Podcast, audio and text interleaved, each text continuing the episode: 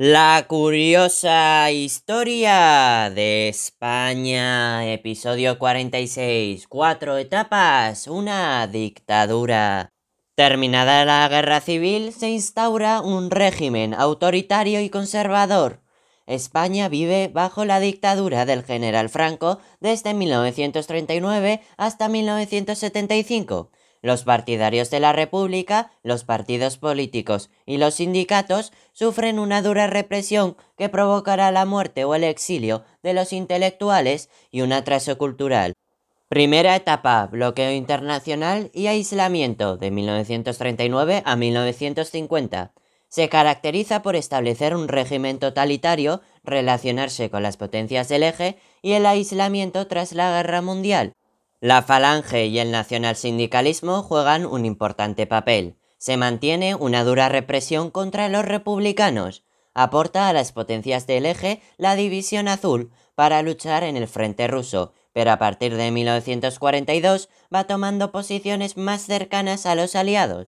El estancamiento producido por la guerra y el aislamiento facilitaron una economía autárquica basada en el autoabastecimiento de lo necesario, fue la época del hambre, el racionamiento con la cartilla y el mercado negro o extraperlo.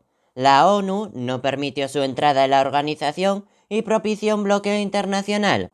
El régimen aprueba varias leyes para dar apariencia democrática como el fuero del trabajo, la ley constitutiva de las Cortes, el fuero de los españoles, la ley de referéndum nacional y la ley de sucesión.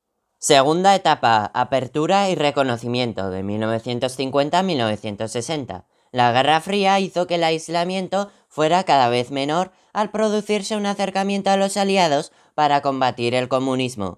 Franco firma el concordato con la Santa Sede en 1953 que le sirve de reconocimiento internacional.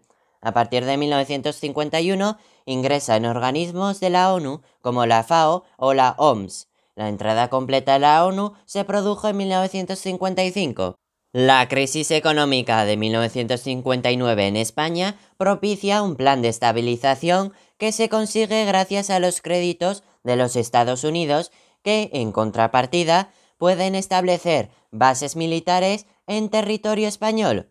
Los nuevos ministros están alejados de la falange, mejorando el sistema de producción y la apertura de los mercados comienza la descolonización del protectorado de Marruecos y aprueban la ley de principios del movimiento. Tercera etapa, desarrollo y modernización económica de 1960 a 1973.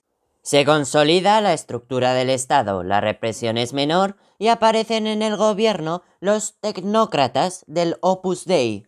España tiene una mayor apertura al exterior, aunque no pueda acceder a la Comunidad Económica Europea debido al carácter dictatorial del régimen. El crecimiento económico es importante gracias a la devaluación de la peseta, la actividad turística y los ingresos provenientes de los emigrantes. Comienza el desarrollo industrial con los planes de desarrollo y aparece la sociedad de consumo que se consolida con una incipiente clase media. El éxodo rural a la ciudad se produce de forma masiva. Destaca la ley orgánica del Estado y sobre todo la ley de prensa, que significa un cambio importante ya que se reconoce un cierto grado de libertad de expresión. La oposición al franquismo se estructura en torno a los grupos intelectuales, la Iglesia Católica, los estudiantes, los grupos terroristas como ETA, el Partido Comunista y la aparición de comisiones obreras. Cuarta etapa, crisis final del régimen, de 1973 a 1975. Se caracteriza por la decadencia física de Franco y el aumento de la oposición. Aparece la incertidumbre ante la posible desaparición del dictador. Los movimientos sociales son cada vez más amplios. La dictadura de Franco es la última después de la desaparición de las de Portugal y Grecia. La economía entra en crisis debido al aumento del precio del petróleo y el agotamiento del modelo económico del desarrollismo. Como conclusión, la dictadura de Franco pasa por diversas etapas, tanto en lo político como en lo económico. Cada etapa abarca aproximadamente una década. Entre 1940 y 1950 se produce un periodo de aislamiento y autarquía económica. Entre 1950 y 1960 comienza el reconocimiento internacional y la mejora del sistema productivo y la comercialización. Entre 1960 y 1970 se permite mayor libertad y económicamente el país se desarrolla. Por último, entre 1970 y 1975 se produce la crisis del petróleo y el fin del régimen, junto al final del dictador. ¡Qué fascinante resulta la historia!